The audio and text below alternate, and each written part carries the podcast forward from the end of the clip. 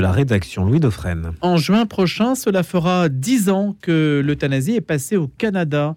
Et puis au Québec, hein, c'était 2014, donc 2014 au Québec, 2016 au Canada. Il y a donc une avance, si on peut dire, sur l'histoire. C'est un peu retour vers le futur pour les Canadiens qui viennent en France et qui viennent regarder comment les choses se passent. C'est le cas de Jasmin Lemieux-Lefebvre, qui est directeur du réseau citoyen Vivre dans la dignité. Donc ça, ça se passe au Québec et qui participe à une rencontre internationale aujourd'hui qui réunit euh, des institutions françaises, belges et donc canadiennes. Et c'est un programme qui nous amène à considérer trois réalités, la fin de vie, l'euthanasie, le suicide assisté, des réalités auxquelles vous êtes sensible sur notre antenne. Et donc c'est pour ça aussi qu'on en parle régulièrement. Bonjour Jasmin Le Mieux Lefebvre. Bonjour. Voilà, avec votre accent qui nous dépayse quelque peu. Alors, en 2022, cela représentait, il faut le, le préciser, 4,1% des décès canadiens juste derrière les Pays-Bas, 5,1. Je parle de l'aide médicale à mourir. Il y a près de 45 000 Canadiens qui l'ont reçu, cette aide médicale à mourir, selon des statistiques officielles. Donc c'est devant, juste derrière les Pays-Bas, mais devant la Belgique, 2,5% des décès. Deux pays qui ont pourtant dépénalisé l'euthanasie il y a bien plus longtemps. Seuls quelques pays dans le monde, principalement en Europe, ont légalisé l'euthanasie ces dernières années. On verra ce qui se passe en France. Et donc vous allez nous, nous dire comment vous vous êtes organisé il y a 10 ans, en fait, face à l'échéance d'une loi. Car c'est quand même l'objet de votre présence. Absolument. Depuis 2010, le réseau citoyen Vivre dans la dignité euh, existe. Il avait été créé euh, en amont d'une commission qui s'appelait Mourir dans la dignité. Et donc, pendant quatre ans, il y a eu des débats euh, sur l'opportunité ou non d'ouvrir à l'euthanasie, ce que rapidement, bon, nous, on pense que c'est un euphémisme. hein. Ce qui a été proposé, c'est l'aide médicale à mourir et le présenter euh, sous l'angle d'un soin. Et euh, évidemment, euh, pour beaucoup, beaucoup de personnes travaillant en soins palliatifs, il y avait comme un non-sens de proposer de donner la mort et de le présenter comme un soin. Mais bon, de 2010 à 2014, les grands débats, mais la loi est adoptée en juin et ben voilà, dix ans plus tard, euh, vos statistiques, euh, vous savez, au Québec, il y a une augmentation de 42% dans la dernière année. On est rendu à 6,8% des décès qui sont liés à l'aide médicale à mourir, ce qui nous fait que malheureusement, on est le champion du monde sur la question euh, maintenant. Il y a des parties du Québec comme la Gaspésie où c'est 10 euh, des décès qui sont liés à l'aide médicale à mourir. Certains vous diraient que ben, c'est l'autonomie, euh, il ne faut, faut pas se, se- se méfier. C'est une émancipation. Oui, écoutez, que- qu'il y ait 10, 15, 20, et où serait la limite si c'est le choix des personnes de mourir de cette façon, d'éviter la souffrance euh, physique et psychique. Mais de notre côté, on voit qu'il y a un coût collectif, individuel, à l'ouverture à cette aide médicale à mourir. Vous l'avez mesuré ce coût en 10 ans? Euh, on, on reçoit de ces témoignages et c'est très, très difficile parce que souvent, ce sont des gens qui le vivent difficilement, dans des réalités où euh, le deuil, euh, la fin de vie, c'est déjà pas facile. Alors, quand on y ajoute une nouvelle variable, celle que euh, un soignant va venir donner la mort, à ce qu'on appelle l'injection d'un médicament au Québec. Et euh, ça peut se faire euh, très, très rapidement. Maintenant, quand on est en fin de vie, euh, puis je vous rappelle euh, rapidement, c'est quoi les critères d'admission pour l'aide médicale à mourir au Québec? Il suffit d'être majeur, apte à consentir, euh, avoir une maladie euh, grave et incurable, un déclin avancé et irréversible et des souffrances physiques, psychiques, persistantes, insupportables qui ne peuvent être apaisées selon ce que le patient juge tolérable. Et euh, si tous ces critères y sont, euh, avant, il y avait un certain délai euh, pour pouvoir obtenir l'aide médicale à mourir. En fin de vie, on demandait au moins 10 jours. Mais c'est tombé avec les années, ce qui fait qu'on a des témoignages de gens qui apprennent que, par exemple, leur grand-mère va mourir le lendemain. Et que soudainement, il faut s'y préparer. Parce Il y a que plus de délai, donc. Exactement. Alors, ou, ou quelques heures. se Hmm. fait pas. Là, J'ai pas entendu encore de journée même, là, même si en principe, là, mais des, des 24 heures, ça, on en a entendu. Et soudainement, euh, évidemment, c'est pas tout le monde qui euh, est, prêt à vivre un, un tel moment. Et euh, si quelqu'un dans une famille émet euh, des doutes, ça crée des, brisures, des ruptures, on les entend, et, d'exprimer par la suite sur la place publique, si déjà c'était un déchirement familial. Alors les gens, et je le comprends très bien, là, c'est pas leur combat d'aller sur la place publique pour dire, ben moi je l'ai très très mal vécu, cette mort provoquée. Est-ce que vous estimez, Jaspin, euh, le mieux le fait, donc avec 10 ans de recul, hein, c'est l'intérêt, vous avez 10 ans d'avance et de recul sur le sujet par rapport à la France. Est-ce que vous estimez donc que les critères que vous avez mentionnés sont déjà battus en brèche et que peu ou prou on ne les respectera pas et ça va s'étendre? En clair, est-ce qu'on va vers une banalisation? Est-ce que ça vous le percevez déjà? Bon, alors euh, tout d'abord, euh, il y a une commission sur les soins de fin de vie au Québec qui s'assure que ces euh, critères-là euh, sont respectés. L'été dernier, le président de la commission euh, a fait un avis aux soignants du Québec, dont notamment les prestataires d'aide médicale à mourir, pour dire oh, attention. Alors, il y a une hausse importante. On voit qu'il y a des cas de, non-respect de l'aide médicale à mourir.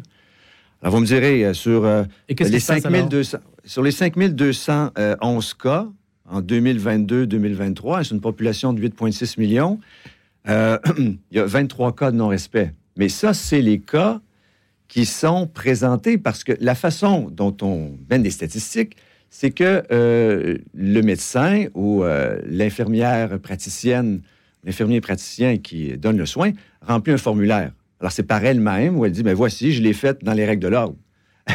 Parce que si elle l'exprimait, et là, il y a quand même 23 cas où ça a été rempli, et puis on vient noter, ben, là, non, ça ne respecte pas les critères. Alors, on peut se douter que euh, au-delà de ces 23 cas, il y en a beaucoup d'autres qui peuvent être en dehors. Et tout ça, bien sûr, c'est toute la question de la fin de vie qui a changé. Hein. Depuis 2021, on n'a plus besoin d'avoir une mort euh, prévisible, une, fin de vie. Alors, euh, toute la question du handicap est arrivée. au Québec, là, c'est le 7 mars prochain que, officiellement dans la loi, les personnes avec une déficience physique pourront obtenir l'aide médicale à mourir. Mais on sait que, comme au Canada, c'est depuis 2021, il y a des médecins qui l'ont pratiqué au Québec aussi euh, dans des cas de, handicap. Et donc, c'est un soignant qui remplit le formulaire en disant, voilà, j'ai fait l'injection, et ce formulaire est vérifié par une commission qui donc euh, atteste que la personne avait bien demandé à mourir et que les critères étaient remplis. Oui, je dois rappeler aussi qu'il y a deux évaluateurs hein, avant de pouvoir recevoir l'aide médicale à mourir. Euh, il doit avoir donc ces deux évaluations-là. Mais un problème au Québec, c'était noté par la Commission des soins de fin de vie, c'est que si on, vous refuse, s'il y a une évaluation qui dit, ben, on ne pense pas que vous respectez tous les critères, il n'y a absolument rien qui vous empêche d'aller cogner à la porte d'un second médecin et de refaire l'exercice jusqu'au moment où on l'obtient. Oui, et on le sait au Québec, il y a des médecins plus flexibles, disons, qui voient vraiment un acte de compassion. Et pourquoi moi je vous refuserais à votre autonomie? Bien sûr, il y, a, des balises, là. Il y a des mesures de sauvegarde. Mais si pour certaines personnes, c'est vraiment un geste où les gens le, disent, là, ils enchaînent les aides médicales à mourir. Euh, certains, il y a vraiment un problème éthique en termes de volume des gens où, c'est dur faire euh, le, geste. Et certains choisissent euh, d'en faire quelques-uns par année parce qu'à la fin, après une aide médicale à mourir, la journée est terminée. On ne peut pas faire un, autre soin. je le mets bien entre guillemets parce que moi et puis le réseau citoyen que je représente, on s'y est jamais fait et on s'y fera jamais d'appeler l'euthanasie un soin. Alors comment le corps médical a-t-il réagi en 10 ans? Parce que le corps médical ici, en France, a signé, comme vous le savez, des, pétition, s'est mobilisé. On dit que 800 000 soignants euh, sont mobilisés, qui ont essayé de se faire entendre, et c'était difficile pour eux de se faire entendre des pouvoirs publics. Qu'en a-t-il été au Québec? Ça, c'est une grosse différence entre le Québec et la France. Parce que le Collège des médecins du Québec a été l'instigateur du débat sur le mourir dans la dignité et qui a mené à la commission parce que le Collège poussait dans la direction euh, euh, d'une euthanasie pour pouvoir offrir euh, un soin de fin de vie aux personnes qui le désirent. Et, euh, mais il y avait tout le milieu des soins palliatifs, et là, il y a un rapprochement avec la France qui s'opposait fermement à cette ouverture parce que on y voyait vraiment une rupture euh, et, pas une possibilité de pouvoir avoir une adéquation entre euthanasie et, soins palliatifs. Il y avait comme un non-sens. Mais en dix ans, les choses ont bien changé. Les gens en soins palliatifs ont dû, à partir qu'il y avait une loi en vigueur au Québec, être neutres. Euh, alors oui, il y avait toujours des opposants, mais euh, de le dire officiellement, je m'oppose à une loi en vigueur, ben, il, y a, des coûts à ça aussi. Et donc, euh, il y a beaucoup de personnes maintenant qui croient dur comme fer qu'il il y a un continuum de soins entre les bons soins palliatifs et l'aide médicale à mourir, où il n'y a pas du tout de rupture.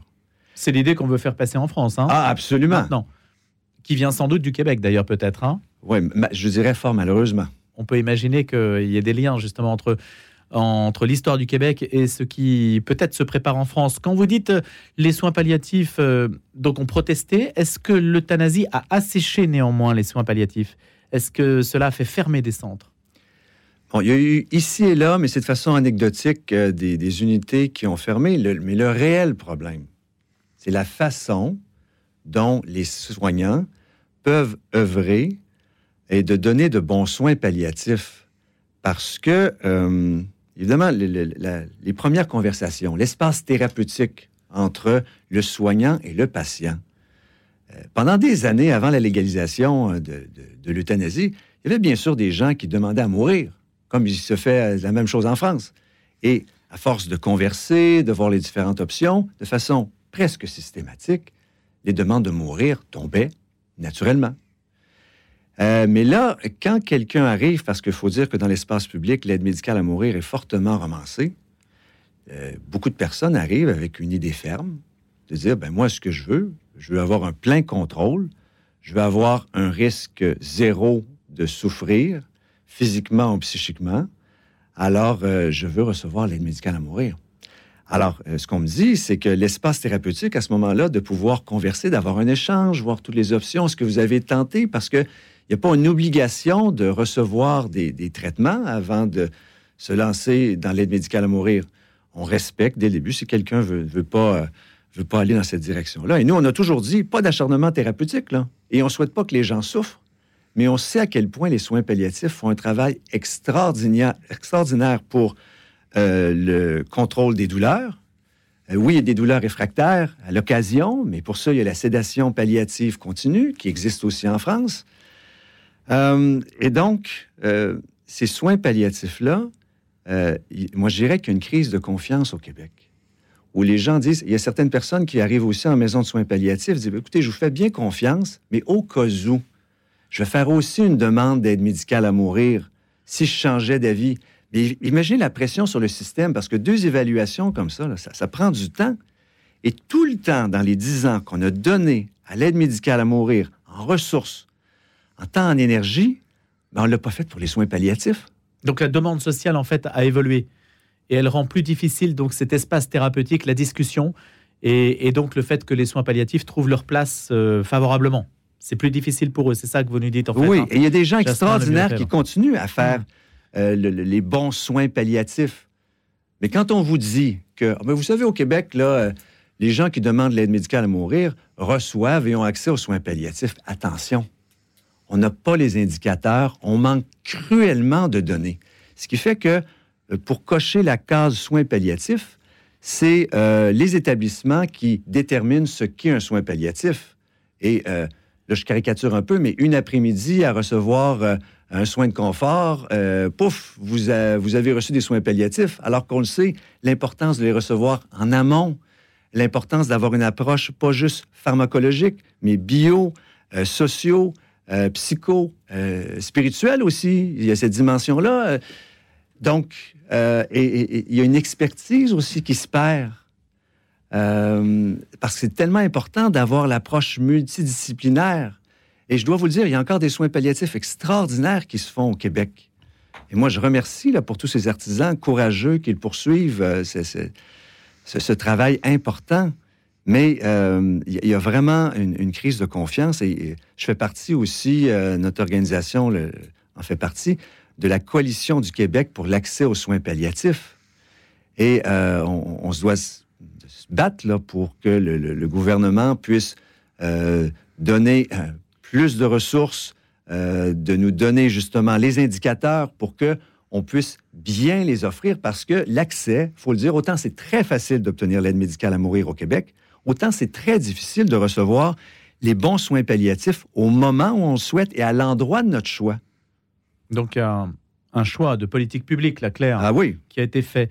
Le réseau citoyen Vivre dans la dignité, donc, est un réseau qui ne dépend pas de l'Église catholique, hein, même si vous, vous avez eu des responsabilités au sein du diocèse de Québec hein, pour le. la ah oui, j'ai vécu de très, de très belles années au diocèse de Québec ap- après avoir travaillé dans un festival d'humour en communication événementielle. Alors, j'ai touché à plein de choses comme communicant. Et puis, euh, on a des bons liens avec tous les acteurs de la société civile. Et moi, je salue euh, lorsque l'Église catholique euh, mène des, des- combats. Présentement, c'est juridique. hein, L'archevêque de Montréal qui défend une maison de soins palliatifs dont le, le- terrain appartient ou appartenait à une église. Et donc, il y avait un lien euh, qui a été fait euh, pendant dix ans, euh, une hypothèque qui disait qu'il n'y aurait pas d'aide médicale à mourir sur les lieux de cette maison. Et là, depuis le 7 décembre dernier, on oblige toutes les maisons de soins palliatifs à offrir l'aide médicale à mourir. Alors, il n'y a plus de liberté de conscience institutionnelle pour les maisons. Et l'archevêque de Montréal, lui, dit, ben, écoutez, non, cette maison-là devrait pouvoir euh, être libre de l'offrir euh, ou non. Et c'est le, le- le seul à l'avoir fait. En fait, c'est la question euh, clé, hein, semble-t-il, hein, Jasmin Lemieux-Lefebvre, c'est de ne pas considérer que l'euthanasie est un soin et donc de ne pas considérer aussi que les soignants dans les soins palliatifs puissent proposer l'aide médicale à mourir. Le piège, il est un peu là. Il faudrait séparer les deux très nettement. Ben, écoute, C'est ce que vous préconisez? Alors, Ne nous, pas confondre les deux. Absolument, euh, parce qu'il y a euh, cette confusion-là, on la voit. Hein, Cette et on confusion en se fait au détriment parler. des soins palliatifs. Oui. Ah oui, on en est, on en est persuadé. Et euh, parce que euh, maintenant, et c'est une problématique très tôt, à partir du moment où quelqu'un arrive en contact avec le système de, la santé, qué- euh, système de santé québécois, et euh, quelqu'un euh, peut euh, voir là, que c'est quelqu'un qui pourrait tomber dans les critères de l'aide médicale à mourir. Alors, avant, ce n'était pas le cas, mais maintenant, les soignants offrent et présentent, ben voici toutes les différentes options, dont l'aide médicale à mourir. Donc, les gens doivent considérer l'aide médicale à mourir très rapidement dans leur parcours. Et euh, pour nous, c'est une problématique. Ça devrait euh, jamais être un soignant qui vient le, proposer. euh, parce Il que devrait y avoir une barrière très nette ah, très, très entre net. le soin, ce qui est du soin, ce qui n'est pas du soin. Ah oui, mais, mais, euh, au, Québec, il, il y a cette confusion et le- les soignants qui, euh, qui l'offrent, euh, ben, quand des personnes ne sont pas en fin de vie, alors il y a eu des histoires de personnes avec un handicap qui euh, l'ont vécu comme une réelle violence de pouvoir euh, se faire offrir l'aide médicale à mourir. Alors ce qu'ils ont besoin, c'est l'aide médicale à vivre. Et ça, les, groupes euh, qui prennent la défense des droits des personnes handicapées le disent haut et fort. C'est bien beau là, de nous offrir l'aide médicale à mourir, mais si on n'a pas accès aux soins, si on n'a pas, parce qu'une réelle problématique au Québec, c'est de pouvoir vivre à domicile longtemps et pas se retrouver dans une résidence de personnes âgées. Alors, par exemple, quelqu'un euh, est dans la quarantaine, va avoir encore des décennies à vivre et on se retrouve avec des gens euh, qui ont vraiment... C'est deux mondes, là, c'est deux univers. Et, mais ils, et ils se disent, ben moi, je préfère mourir que devoir me retrouver dans une telle maison avec des gens qui me sont inconnus. euh, et c'est la même problématique pour des gens qui sont en fin de vie et qui ne veulent pas vivre dans ces résidences de personnes âgées. Parce qu'au Québec, hein, c'est une triste réalité. Beaucoup de personnes se retrouvent en fin de vie dans ces résidences où les soins euh, sont souvent donnés de façon exceptionnelle, très bien, mais il y a aussi des histoires d'horreur qui ont marqué les esprits. Et Il des gens se un disent, modèle à revoir. hein. ah oui, oui, et je ne veux pas ça. Jasmin euh, Lemieux Lefebvre, qu'est-ce que vous dites aujourd'hui hein? Vous prenez la parole dans une rencontre internationale qui est organisée par des, des hum, institutions euh, françaises, belges. Oui, à et- l'initiative d'Alliance Vita, Voilà. qui font un travail extraordinaire. Euh, on organise ça avec euh, l'Institut européen de bioéthique, euh, qui est basé à Bruxelles. Donc, pour nous, quand on a eu cette invitation-là, donc de venir, nous, on est basé à, Montréal, on se disait, après dix ans après cette ouverture à l'euthanasie au Québec, on se doit de, répondre à l'appel. Donc, c'est pour dire, ne faites pas telle ou telle erreur? Ah oui, absolument. En fait, n'ouvrez pas la porte parce que nous, on, l'a vu au Canada, c'est quoi? À partir du moment, parce que c'était les mêmes promesses. Vous allez voir, ce n'est que quelques cas euh, pour euh, vraiment venir alors que les soins palliatifs ne peuvent pas vraiment pouvoir aider. Alors, euh, puis, puis on sera capable de garder ces balises-là. on ne fera pas comme le Canada, on ne fera pas comme telle, telle juridiction. Mais partout à, à travers le monde, on le voit, à partir du moment où c'est perçu comme un droit, et au Québec, il y a cette fameuse notion de soin de fin de vie. C'est un soin en plus. Alors, les autres, pourquoi moi, j'aurais pas euh, euh, ce droit? Euh, pourquoi vous voulez me priver de ça? Alors, c'est un bulldozer. Alors, n'ouvrez pas la porte à ce bulldozer-là. Là, c'est le mot magique du droit. Hein. Ah oui. C'est un mot magique qui permet de tout faire. Absolument. Et on, on le voit, les impacts. Et faites bien attention aux sirènes qui pourrait vous venir du Québec ou du Canada, qui vous dirait, mais voyez, euh, non, non, tout se passe bien. Euh, parce qu'on l'entend même au Québec, là, c'est très, très fort et c'est difficile d'avoir une prise de parole euh, contre l'aide médicale à mourir. c'est plus facile contre les élargissements à l'aide médicale à mourir. Vous avez noté que sur la question des troubles mentaux, là, c'est débattu. C'est débattu cette semaine au Sénat. La, la Chambre des communes l'a adopté.